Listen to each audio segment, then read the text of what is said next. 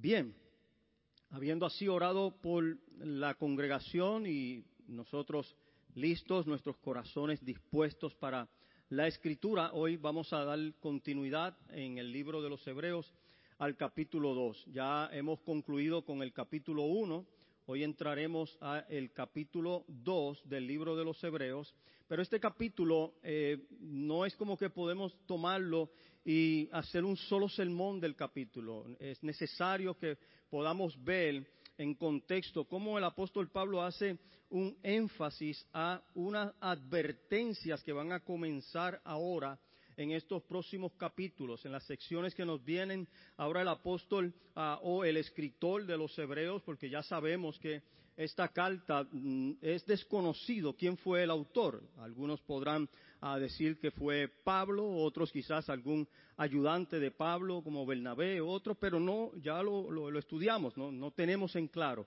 Pero quien haya sido ahora comienza a traer alguna advertencia a los creyentes que en medio del contexto que están viviendo, ah, que tampoco se sabe claramente la audiencia, la primera audiencia, quién es el que la está recibiendo, pero en este capítulo ya ahora vamos a ver que el que escribe se identifica mucho con los judíos. Entonces, es probable que la primera audiencia eran judíos que se habían convertido al cristianismo. Y a esa audiencia es la cual se le refiere entonces la carta de los hebreos, por eso se le llama la carta de los hebreos. Y vamos a estar viendo en el capítulo 2 los primeros cuatro versos, porque luego ah, hay mucho más que abundar en este mismo capítulo y no queremos eh, tomarlo así tan ligero. De hecho, son cuatro versos que ah, yo quizás en, otro modelo podría predicarlos en 15, 20 minutos, pero ya veo que ah, todo lo que contiene es tan amplio que a veces el tiempo se nos va eh, de entre las manos. Y vamos a entrar allí en el verso 1 al verso 4 y vamos a leer la palabra del Señor que dice de esta manera, acompáñeme, puede abrir su Biblia, los que no, pues encender su, ah, ya sea el equipo electrónico que tenga, y vamos a leer la palabra del Señor, capítulo 2 del libro de los Hebreos, verso 1 al 4.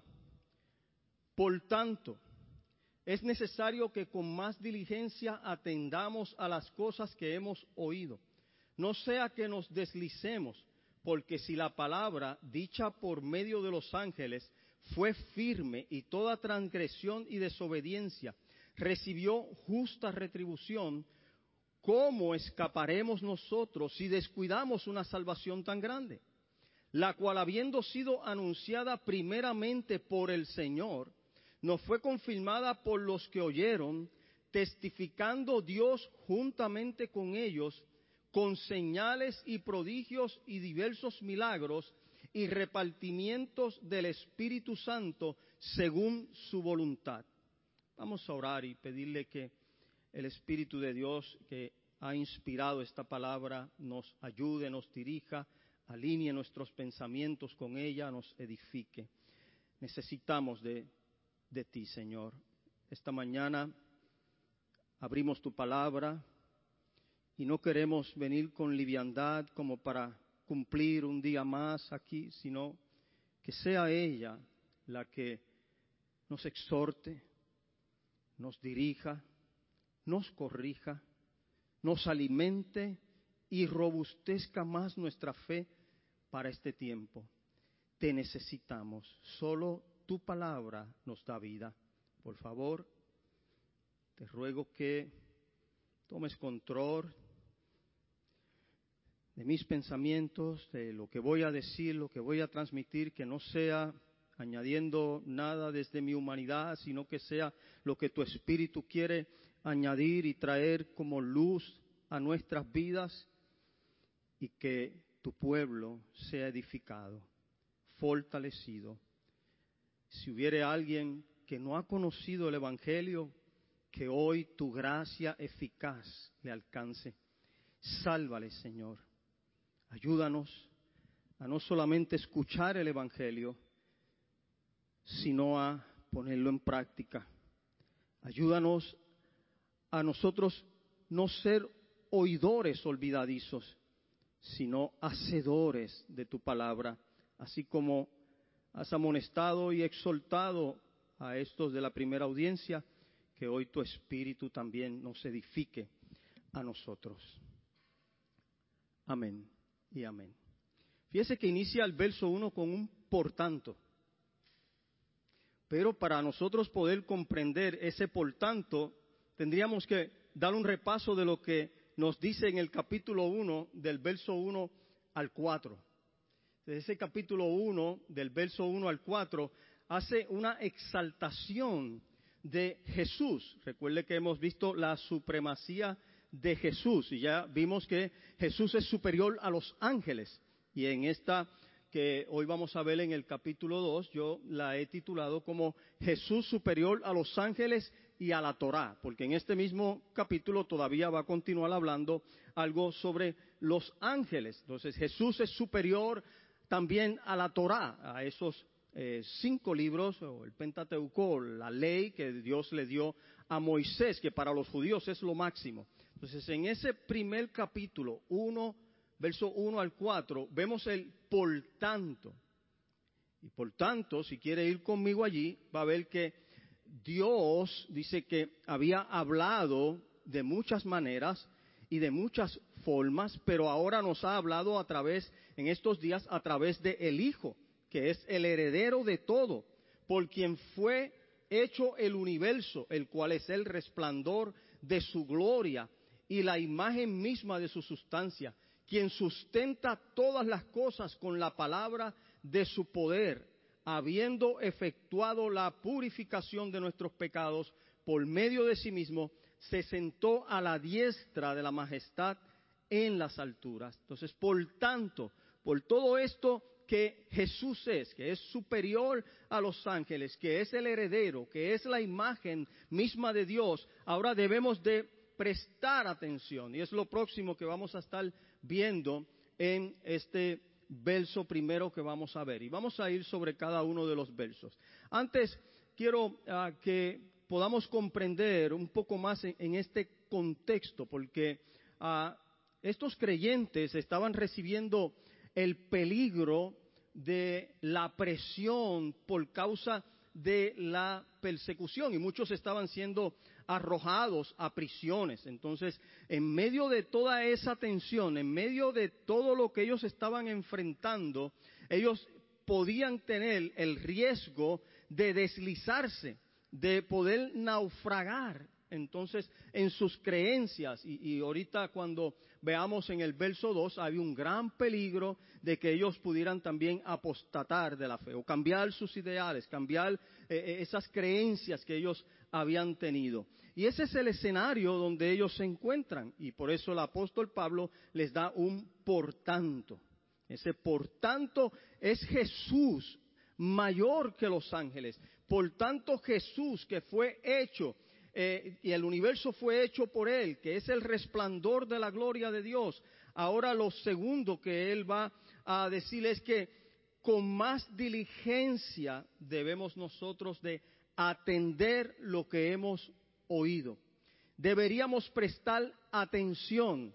Y es ahí donde eh, comienza ahora la exhortación para luego darle una advertencia, porque si no los exhorta primero, no le va a poder decir cuál es el peligro. Entonces les exhorta a que pongan mayor atención, a que estén con mucho cuidado, que ejecuten de manera presta, activa, que no sean pasivos en lo que están escuchando, sino que lo puedan meditar, que lo puedan internalizar, que eso se pueda incorporar en ellos para que con el Evangelio, que es lo que han escuchado, esto que han escuchado, vamos a ver ah, en esta parte C luego de este mismo verso, que lo que han escuchado es el Evangelio.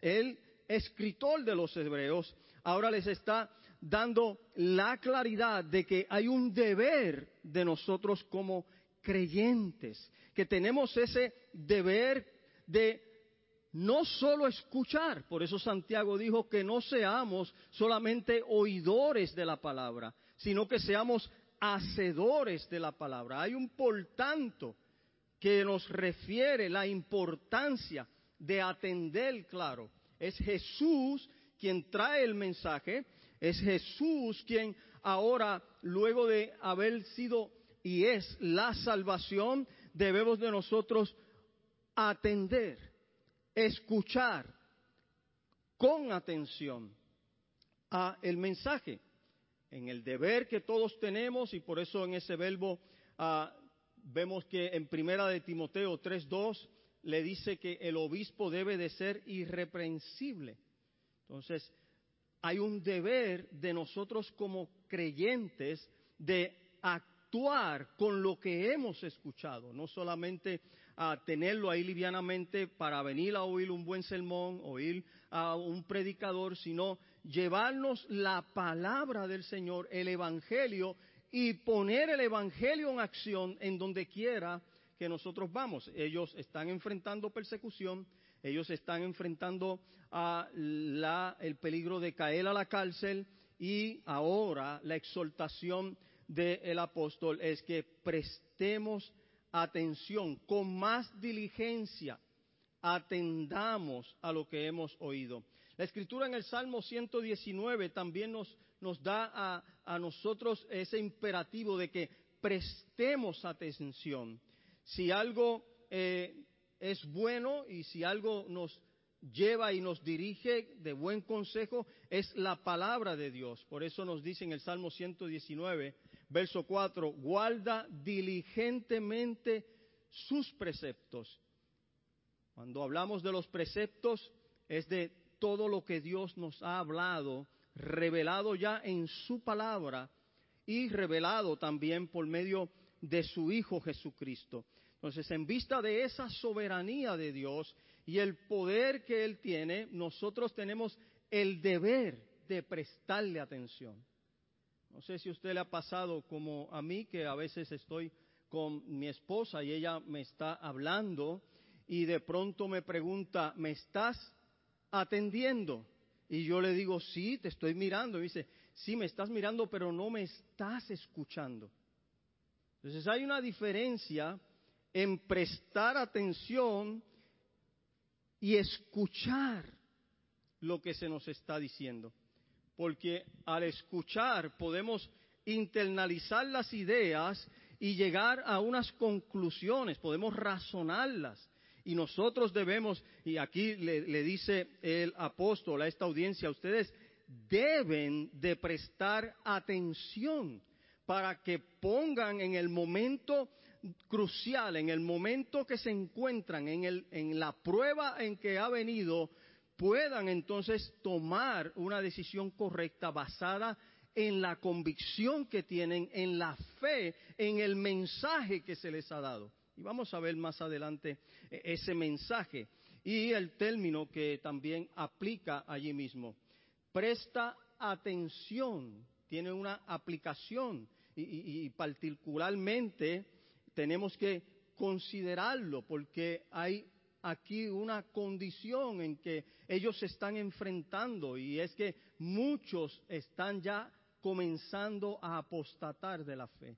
Muchos se están alejando de lo que creyeron al principio, de lo cual se aferraron al principio. Y hay un gran peligro en si no prestamos atención a ese mensaje, si no lo escuchamos y lo internalizamos para llevarlo a la práctica y ser congruentes con lo que hemos creído, hay un gran peligro. Dr. J. Brown dice, la verdad debe mantenerse ante la mente para que produzca un efecto apropiado y como se puede tener presente en la mente si no le prestamos atención.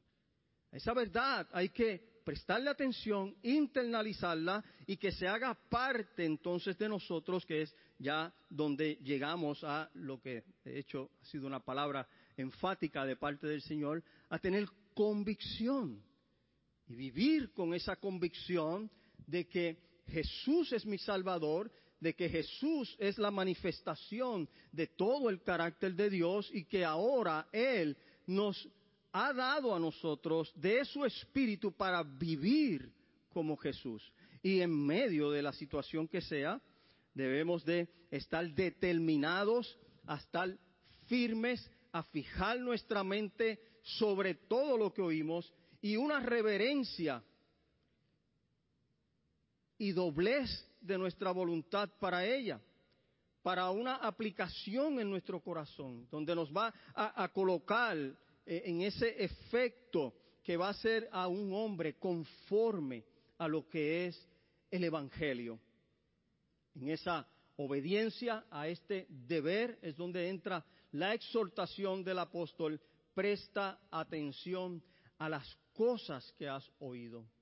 En esta mañana hemos venido para escuchar el mensaje y creo que el Espíritu de Dios, que fue quien inspiró esta palabra, también hoy nos, hace ese wake-up call. Presta atención a la palabra. ¿A qué palabra? Dice el verso 1 en la parte C. No sea que deslicemos. Cuando vemos eh, la palabra deslizar, o no sea que perdamos el rumbo, es como ah, en los que han y trabajan en náutica, es aquellos, e, en griego se le llama parareo, y es como cuando un barco que ha estado anclado eh, pierde su ancla y se va a la deriva. Nosotros que vivimos en una isla, que tenemos agua por todas partes, hemos visto lanchas. ¿Cuántos acá tienen lanchas? ¿Nadie? Hoy el que la tiene no, vino. Pero la mayoría o algunos de ustedes las ha visto cada vez que va por la isla, ve dónde están los muelles y demás, y algunos han viajado en barco. ¿Cuántos han viajado en barco? Muy bien. ¿Y, y alguno de ustedes ha visto un barco irse a la deriva y naufragar? ¿No? Es probable que en películas. O los que leyeron eh, El náufrago de Gabriel García Márquez y, escuchan del naufragio de, este barco. Pero naufragar es perder el rumbo. Es como ese barco también que está en el muelle amarrado, pero por alguna ah, situación climatológica se rompen las amarras y el barco se va a la deriva. Entonces, es la exhortación del apóstol Pablo. No sea que nos deslicemos, no sea que perdamos el rumbo. Muchos habían comenzado bien, habían salido del judaísmo, están convertidos ahora al cristianismo, están viviendo para Cristo, están viviendo en una familia de la fe, pero hay una eminente tormenta, hay una gran presión, hay una gran situación de que ahora por creer en Cristo me están llevando a la prisión. Estoy perdiendo todas mis posesiones, estoy perdiendo mi libertad, estoy perdiendo a mi familia por obedecer a Cristo. Y había un gran peligro. Y ahí es donde viene la advertencia. Presta atención, escucha lo que has oído para que no te deslices. No sea que en algún momento te escapes, te vayas a la deriva. Primera de Corintios 15.2 dice, si continúan confiando firmemente en esa buena noticia, serán salvos. Pero si no, de nada les servirá haberlo aceptado. En primera de Timoteo dice, manteniendo la fe y buena conciencia, desechando la cual naufragaron en cuanto a la fe algunos. Y esto se lo está escribiendo a creyentes. Creyentes que cuando la prueba vino, que cuando vino las circunstancias difíciles, naufragaron en la fe.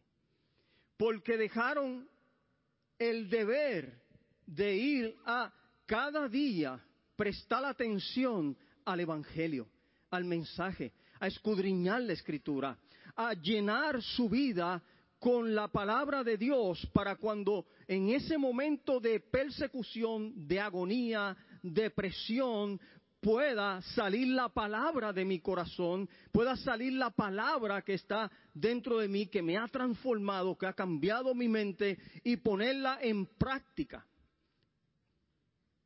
Deben de prestar atención para que no se deslicen, para que no se aparten de Jesús, para que no se vayan a la deriva, entendiendo así que eh, es una advertencia. Y vamos a ver en, las próximas secciones de la carta que hay otras advertencias más que le está haciendo el escritor a creyentes que recuerden han salido del judaísmo, pero tienen la presión de que sus amigos, conocidos, familiares los abandonan, se burlan de ellos, los botan del trabajo y las autoridades persiguiéndolos para meterlos entonces en la cárcel.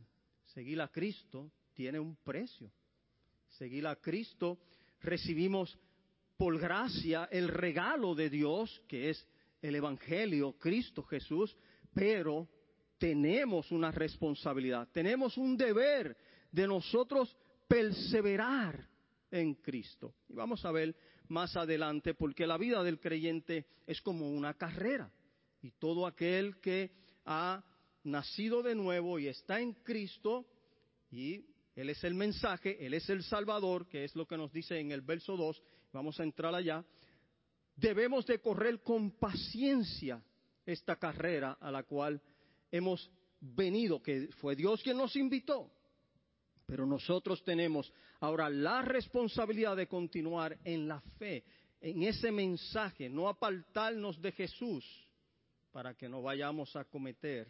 El error que estaban cometiendo los hebreos era que estaban en ese peligro de apostatar y ya algunos se habían estado apartando de la fe. Hebreos 3:14 dice, porque somos hechos participantes de Cristo con tal de que retengamos firmes hasta el fin nuestra confianza desde el principio. También Hebreos 4.1, y, y fíjese que son versos paralelos con lo que nos está diciendo aquí en Hebreos capítulo 2, en el verso 1, en la parte C de ese verso.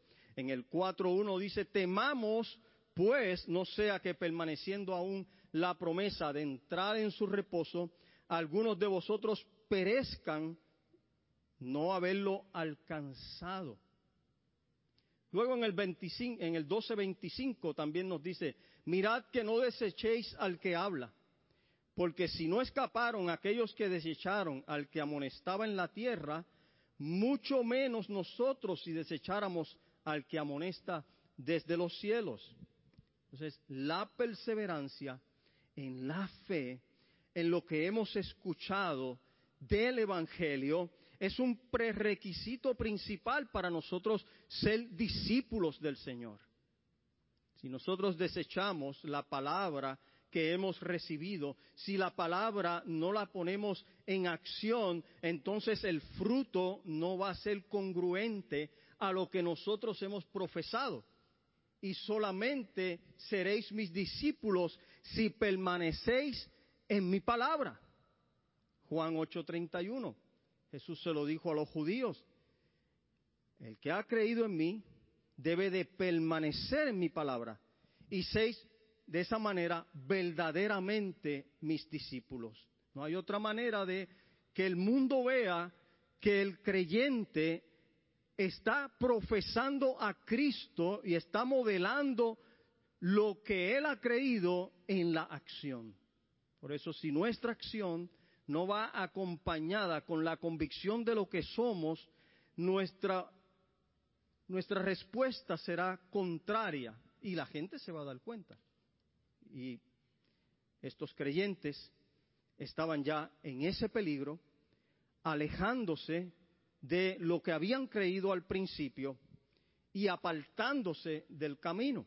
Colosenses 1.23 dice, si en verdad permanecéis fundados y firmes en la fe, sin moveros de la esperanza del Evangelio que habéis oído, el cual se predica en toda la creación que está debajo del cielo, del cual yo, Pablo, fui ministro. Fíjese que nos habla de una firmeza. Presta atención con firmeza, con diligencia, sé pronto, haz lo que has escuchado, ponlo en la práctica, firme en esa fe, sin moverte, sin que tu esperanza sea movida. Y la única manera para permanecer allí firmes es que tenga que haber en nuestra mente constantemente lo que escuchamos, una transformación para que haya cambios genuinos en nuestra vida y podamos mostrar nuestra fe en medio de la angustia y la tribulación, en medio de la persecución, en medio de la pandemia, en medio de la peladumbre, en medio de la condición en que nos encontremos, esa palabra que hemos escuchado, esa palabra ahora está dando fruto en mi corazón y ella no me va a permitir que yo me deslice, que yo naufrague, que me pierda palabra viva, Cristo, en mi corazón, no lo va a permitir. Sé que es un tema sumamente interesante y para nosotros los calvinistas que creemos en la preservación de los santos, acá hay un gran tema, pero la palabra del Señor es clara y es explícita. Y hoy estamos viendo cómo eh, este mensaje a los hebreos, gente que habían creído en el Evangelio, que habían nacido de nuevo, ahora están ante un peligro del cual están siendo advertidos por el escritor de esta carta. Por tal razón, a la luz de este texto, nosotros tenemos que prestar entonces atención a las cosas que nos han hablado. ¿Por qué? Bueno, primeramente, debido a la gloria y la majestad de aquel por quien Él ha comunicado su mensaje y su voluntad, que es su Hijo. Y ya vimos que ese por tanto nos dice, porque Él es el reflejo de la gloria de Dios, porque por Él fueron hechos el universo y todo lo que existe, porque Él está a la diestra del Padre, porque Él es superior a los ángeles. Y ahora vamos a ver que también porque es superior a la Torá. Recuerde que la presión que ellos están recibiendo es de los judíos y los judíos, toda su creencia, todos sus postulados, toda su fe, por decirlo así, era sobre la Torá. Y ahora le está diciendo, verso 2, que vamos a ir allá, que es importante nosotros no desechar ese mensaje. ¿Por qué más? Porque el mensaje del cristianismo es definitivo. Tercero, debido a la infinita preciosidad del Evangelio. El Evangelio es lo máximo que nos ha ocurrido, es lo más precioso. Cuarto, por la, por la perdición desesperada y las terribles torturas que aguardan a quienes rechazan o dejan escapar el testimonio maravilloso de la gracia de Dios. Entonces, por esas cuatro razones nosotros debemos de prestar atención al mensaje. Segundo, fíjese, voy a entrar ahora al verso 2 porque nos da luz de que Jesús es superior a la Torah. Cuidado de no apostatar, porque Jesús es superior a la Torah. Cuando decimos apostatar es abandonar esas ideas ah, que desde el principio hemos tenido en la fe y cambiamos esas ideas, nos dejamos influenciar por otras corrientes y abandonamos entonces el mensaje que hemos escuchado. Y ahí es donde entra el conflicto de un creyente aplicando el Evangelio y ellos versus el judaísmo. Entonces tienen gente, como les dije, presionando a que vuelvan al judaísmo. Si no, a pena de cárcel. Vamos al verso 2. Porque si la palabra dicha por los ángeles, que fue firme, y toda rebelión y desobediencia recibió justa retribución, mire a dónde le está llevando la supremacía de Jesús ahora. Los judíos recibieron la Torá por medio de ángeles, dicen de Deuteronomios 33 que en el monte Sinaí, allí Moisés recibió la Torá, recibió esa Torá por medio de los ángeles. Y en Hechos 7:53 también nos dice, vosotros que recibisteis la ley por disposición de ángeles y no la guardasteis. Ahora mire Gálatas 3:19, eh, comparando y de forma paralela también a que ellos desecharon la Torá, que para ellos es era y es lo más grande, y ellos la desecharon y recibieron justa retribución, dice Gálatas 3:19. Entonces, ¿para qué sirve la ley? Pues después de hacerle su promesa a Abraham, Dios nos dio la ley para mostrarnos lo que estábamos haciendo mal. Para eso es lo que sirve la ley, para mostrarnos lo que estábamos haciendo mal. Pero esa ley serviría solo hasta que viniera el descendiente de Abraham, a quien Dios le hizo por promesa. Ese es el Mesías, a Cristo. Dios le dio la ley a Moisés por medio de ángeles, para que Él nos la diera a nosotros. Entonces Moisés recibe por medio de ángeles la ley. Pero este mensaje que ahora el apóstol está diciendo que presten atención, quien lo trae es alguien que es mayor que los ángeles. Jesús. Y mayor que la Torá, porque ahora es el Evangelio. Entonces aquí la única dificultad pareciera sugerir que en esa declaración expresa eh, el apóstol o el historiador el que está escribiendo de que Jehová habló las palabras de la ley y las dio por medio de ángeles. Y para ellos esto que era tan importante, ellos lo desechan. Ahora tengan cuidado con el mensaje que han escuchado, no sea que lo desechen, porque Jesús es más grande que los ángeles. Y el mensaje que hemos recibido es mejor. Y usted me estará escuchando hace rato decir el mensaje y el Evangelio.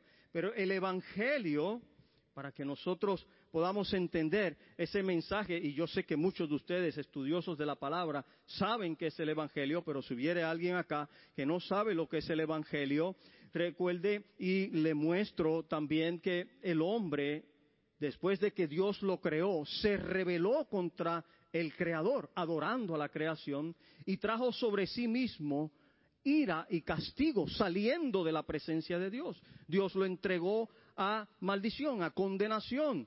Y el hombre no podía tener esa comunión con Dios si no fuera ahora porque hubiera remisión de esos pecados y se hicieron una serie de ritos y se hizo el altar y los sacrificios para que por medio de derramamiento de sangre hubiera remisión de pecados, pero ni aún así el hombre podía tener una vida completamente perfecta porque el hombre es inclinado hacia la maldad, a rebelarse. Y el hombre estaba lejos de Dios y Dios mismo se encarnó. Él tomó forma de hombre en la persona de Cristo y vino a vivir entre nosotros, naciendo de una mujer de carne y hueso. Tomó entonces en forma de hombre toda la ley y la obedeció por completo perfectamente. Y luego que obedece la ley, lo mataron, lo crucificaron. Él siendo obediente, él recibió condenación que merecíamos nosotros. Usted y yo merecíamos la muerte que Cristo tuvo en la cruz. Nosotros éramos los rebeldes, los culpables. Pero Él, el inocente, se hizo por nosotros pecado para ahora, cargando nuestro pecado, se nos atribuyera a nosotros la justicia de Cristo, para que ahora nosotros seamos declarados justos. Y ahí entra la justificación. El justo murió por los injustos.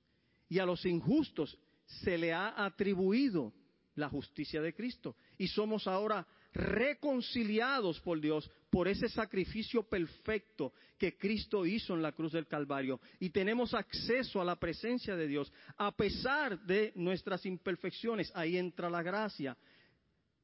El Padre nos mira a través de Cristo. Y este es el mensaje que ellos han recibido. Es el mensaje en el cual el apóstol les está diciendo, a este mensaje prestad atención, no se vuelvan a los rudimentos de la ley, no se vuelvan de nuevo a el judaísmo que no les va a salvar, porque ya ahora tenemos al Salvador, tenemos el mensaje de la salvación que es el Salvador. Y ahí donde en este capítulo, en el verso 2, es claro cuando nos anuncia que ese mensaje que los ángeles recibieron, ellos no lo recibieron y cogieron justa retribución, mas nosotros ahora no podemos descuidar esta salvación tan grande. Y cuando habla de esta salvación tan grande, es Jesús.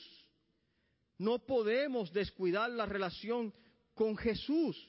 Verso 3, porque ¿cómo escaparemos nosotros si descuidamos una salvación tan grande? Cuando vemos en la escritura, en Mateo, a Simeón, cuando vio a Jesús, dice, ya me puedo ir de esta vida, ya puedo morir porque mis ojos acaban de ver la salvación. Entonces debemos de considerar que si nos apartamos de Jesús, nuestra salvación no va a estar segura. Y si los ángeles, por desechar la ley, recibieron justa retribución, ¿cuánto más nosotros? Ah, le está diciendo a los hebreos, ¿cuánto más ustedes si se apartan? Vemos entonces en ese cómo escaparemos que hay una salvación tan grande, la cual nosotros podríamos, eh, eh, eh, está diciendo el autor a los hebreos, la cual podrían perder. Ahora desde todo el estudio y toda la teología, ahora vemos otros versos y podemos afirmar que la salvación del creyente es segura. Pero hay una realidad en el contexto que hoy les estoy compartiendo. Hay gente apostatando, hay gente abandonando la fe. Y es probable que usted haya visto muchos venir a la iglesia e irse. Y un día profesaron a Cristo y luego se fueron. Y probablemente podemos tomar un verso que aparece en una de las epístolas de Juan y decirle, es probable que no, nunca fueron de nosotros. Pero la realidad es que muchos también se van. Muchos, cuando viene la prueba, cuando viene la situación difícil, cuando amenaza contra mi carne, contra mi seguridad, huyen, se deslizan, naufragan en la fe. Y es por eso la advertencia del apóstol de que cómo escaparán si descuidan esta salvación. El nosotros prestar atención, el nosotros mantenernos en la palabra, estudiando la palabra, va renovando nuestra mente y nos va a ayudar constantemente a perseverar en el Evangelio. Pero deje usted de escudriñar la escritura. Deje usted las disciplinas espirituales. Deje de orar. Deje de ah, eh, asistir a la iglesia. Dese la oportunidad por dos meses para que usted observe esa parte natural que hay en nosotros de querer revelarnos, de irnos tras los placeres de este mundo, de irnos tras nuestro egoísmo. No haga la prueba, no haga la prueba, pero es una realidad con la que vivimos. Si no estamos renovando nuestra mente día tras día, como dice el apóstol Pablo a los romanos en el capítulo 12, en el verso 1, transformados por medio de la renovación de nuestra mente para comprobar cuál es la voluntad, el carácter, la manera en que Dios espera que nosotros vivamos. Nuestra mente se va a llenar de muchas y muchas inseguridades, de muchos vicios, de muchas cosas, y por eso la exhortación con la advertencia porque ya había muchos que bajo la presión estaban apostatando. Y ahora les dice, velen, que no se deslicen, presten atención, porque ¿cómo escaparemos de una salvación tan grande? Lo primero que debemos de considerar es que las personas a quien se les está dirigiendo, tal como les estoy mencionando en esta epístola, están en circunstancias muy difíciles. Figúrese que hoy se diera del gobierno un edicto, una norma, que todo aquel que profese a Cristo va a ser metido a la cárcel. Es serio. Es dejar toda libertad, es dejar toda posesión, es dejar todo lo que tengo por Cristo. Ahí es donde se prueba realmente. Y esta gente estaban en tremenda prueba. Segundo, el propósito central de esta epístola es eh, que el carácter de Dios, que es definitivo, lo necesario para poder vivir, ellos continúen profesándolo, viviendo en ese carácter de Dios. Tercero, la relación con el contexto de este versículo tiene diversas expresiones. Por eso he mencionado diversas expresiones, porque ah, nos hace reflexionar, a ellos los puso a, a que atendieran el peligro, a que estuvieran presto, pero a nosotros nos hace reflexionar también de que yo necesito de Jesús, yo dependo del Espíritu de Dios, yo no puedo vencer la tentación si la palabra no mora en mí. Cuando Jesús fue presionado en el desierto, Jesús había sido empoderado por el Espíritu Santo y él lo que le habló fue la palabra. Si la palabra no está en nuestra boca, en nuestro corazón, cuando la prueba, cuando la situación se pone dura, no vamos a tener manera de cómo responder y podemos deslizarnos. Podemos también flaquear. Entonces, en este principio que vemos de que la predicación del Evangelio, que el mensaje del Evangelio es lo que necesitamos, es claro notarlo, porque el Evangelio es nuestra salvación. Esa descripción que le di del Evangelio, si usted pone fe en el sacrificio de Cristo, de que Él cargó su pecado, de que Él cargó su rebelión, que usted estaba destinado bajo la ira de Dios, a pasar la eternidad en el castigo eterno, pero ahora en Cristo tiene salvación y usted recibe ese regalo de Dios, que es el, Evangelio, y confiesa a Jesús como su Salvador, usted tiene la salvación. Luego viene el deber. Ahora, Hechos 13:26 nos dice también que es la palabra de salvación. Ese mensaje es la palabra de salvación y ese mensaje fue traído primero por el Señor. Observe eh, el, próximo verso, la cual ha habido sido anunciada primeramente por el Señor. En ese verso 3, en el principio, el primero que trajo el mensaje fue el Señor. Él es la salvación, por eso no podemos descuidar este mensaje.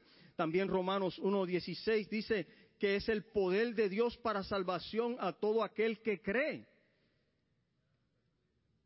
Primeramente a los judíos. Jesús, autor de la salvación, fue el primero en mostrar esa salvación y compartir el Evangelio.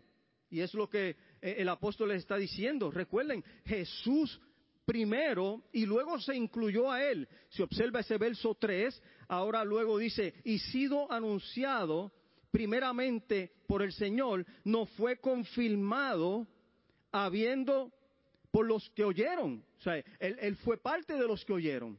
Él se incluyó en que él escuchó, escuchó de primera mano a, él no, él no, caminó con Jesús, pero vio los apóstoles y recibió el mensaje. Y entonces él también fue parte, igual que los apóstoles, de anunciar ese mensaje.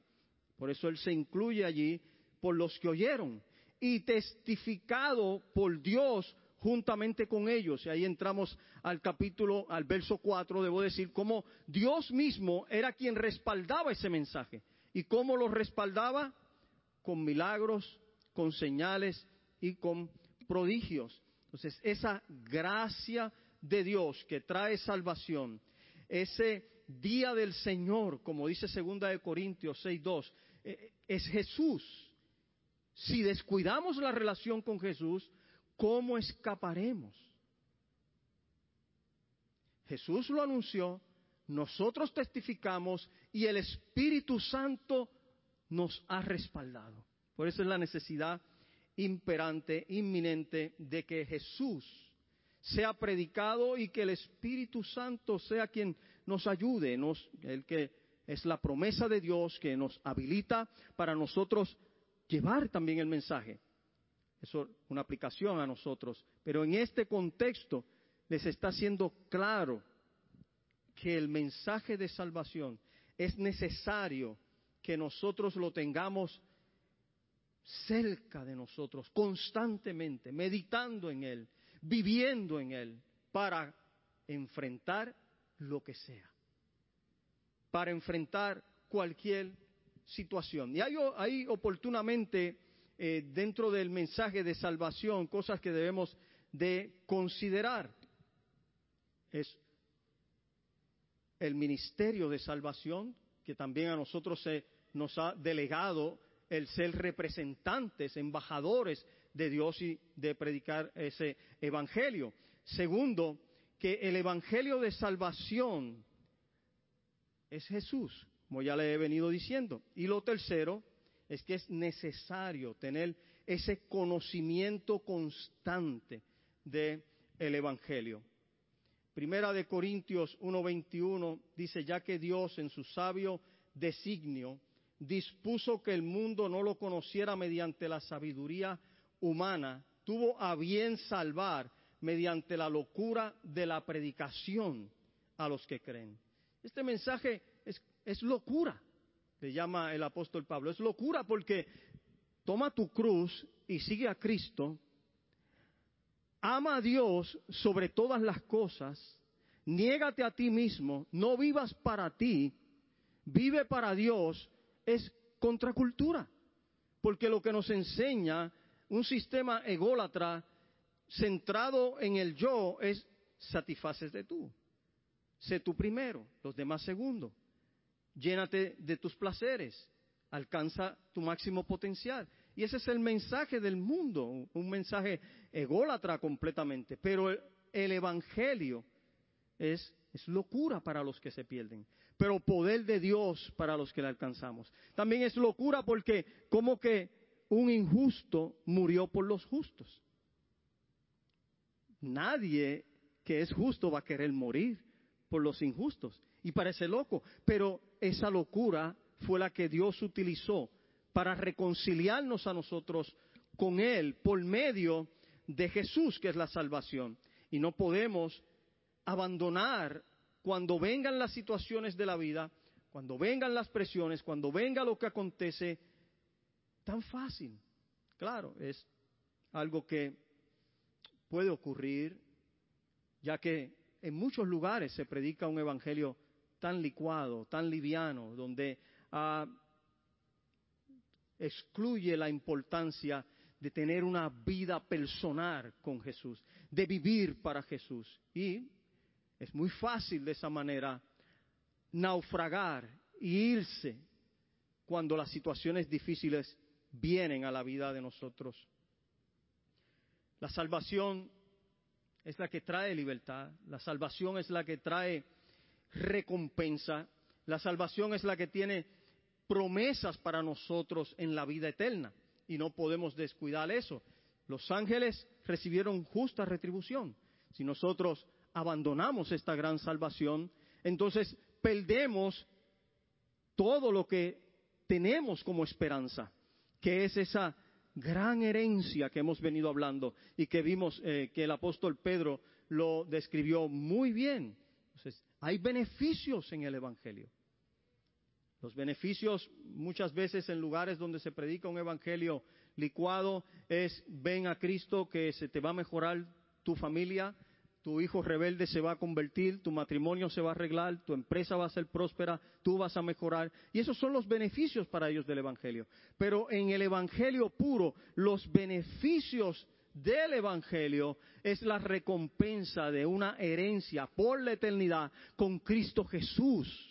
Vivir en armonía con Dios, en un lugar donde todo es alegría, donde todo es gozo, donde todo es paz, en un lugar donde ya no hay contiendas, no hay iras, no hay celos, en un lugar donde podemos estar trabajando para Dios en una atmósfera completamente distinta, disfrutando de su presencia. Eso es la promesa del Evangelio. Por eso debemos de perseverar hasta el fin, como dice Juan en el libro de Apocalipsis. Y, es interesante porque ahí pone pauta también. El que persevere hasta el fin, ese será salvo. Lo mismo Pablo o el escritor de los Hebreos le está diciendo a esta audiencia. Cuidado con que no naufraguen.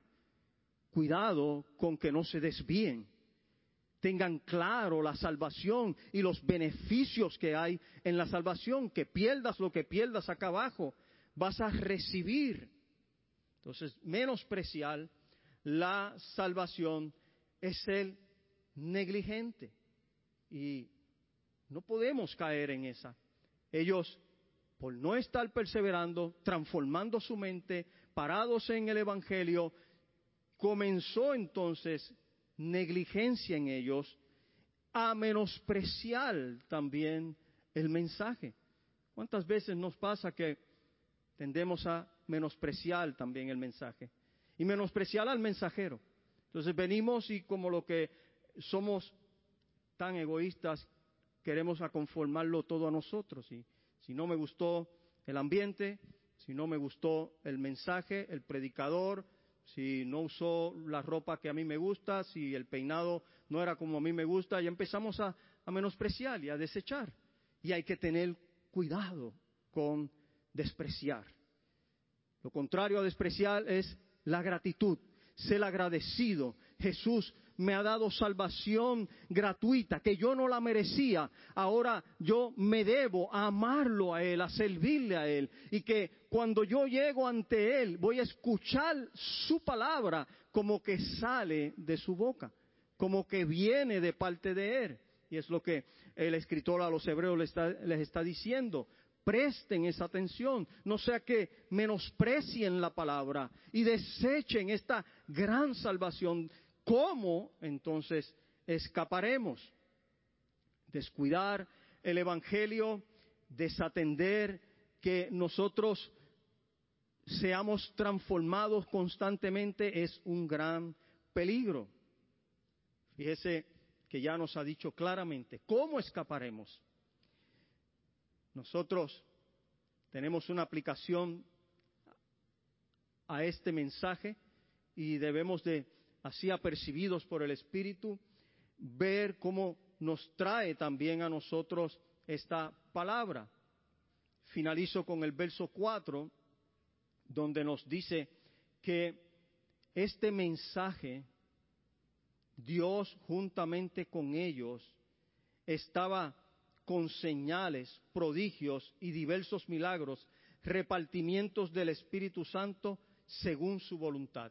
Ellos iban y habían visto porque ah, los apóstoles habían visto de primera mano esas señales, esos prodigios, y Dios lo dio en esa oportunidad, en ese momento, para captar la atención y la gente pudiera ver que es genuino este mensaje. Pero en estos días nosotros también necesitamos la dependencia del Espíritu Santo. Si el Espíritu Santo no está con nosotros ayudándonos a permanecer firmes si el Espíritu Santo no está ayudándonos a modelar el Evangelio cuando ah, en el trabajo ah, tenemos gente que viene contra nosotros y el Evangelio nos ha dicho amad a vuestros enemigos y no aborrecerlos, lo que haríamos sería aborrecerlos.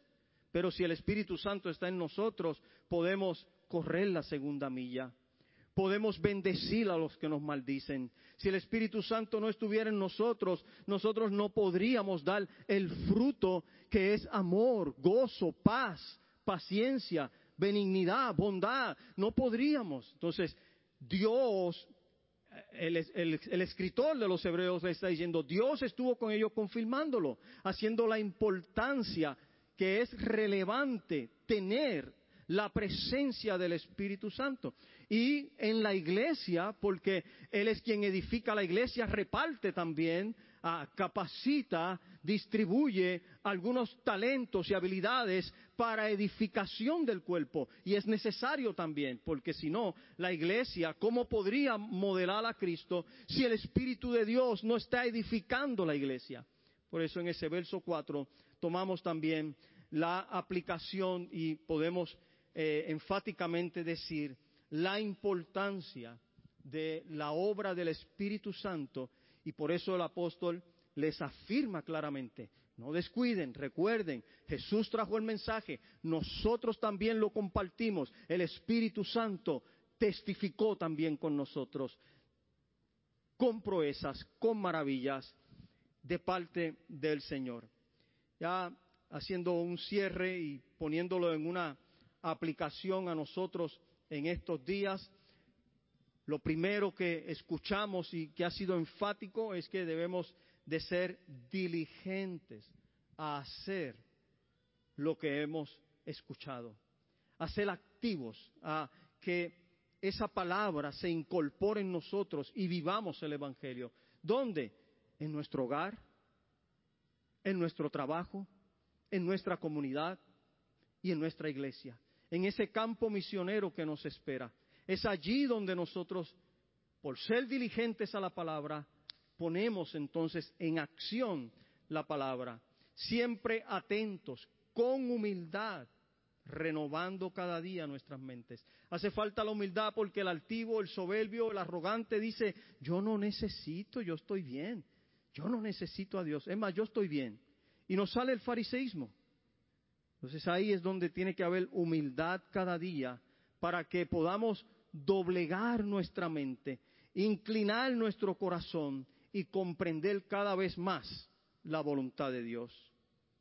La tercero, que debemos de perseverar en el estudio del Evangelio, no descuidar la, la sana doctrina, cada día profundizar en la Escritura, separar tiempos para ir a la Escritura, ver las promesas de Dios, incorporar la palabra del Señor.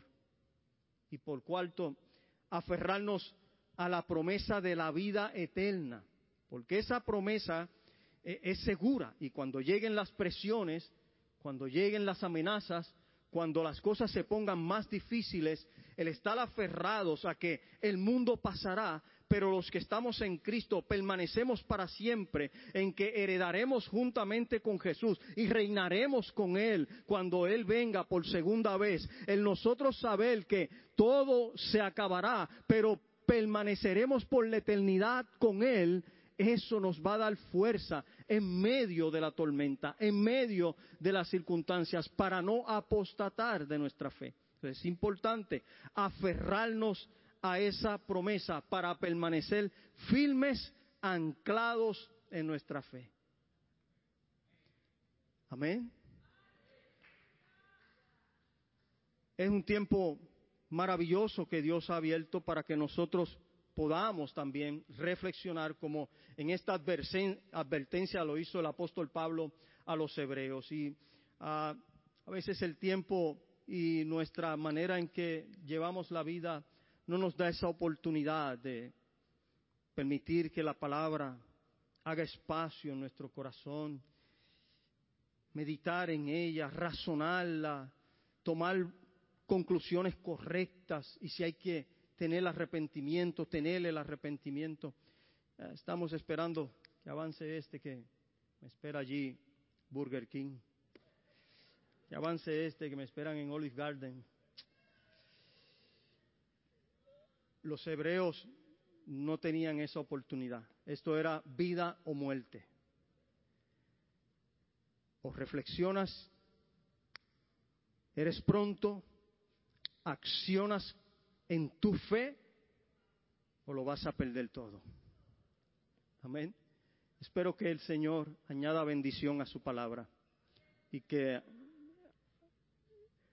en el corazón de cada uno de nosotros como en el mío, que ha sido muy confrontado estos días, también imparta de esa bendición. Y si hubiera alguien escuchándonos o viéndonos a través del Facebook Live y no ha conocido a Cristo porque el Evangelio que le presentaron no es el Evangelio correcto o nunca había escuchado el Evangelio, si hoy Jesús te ha hablado, no endurezcas tu corazón.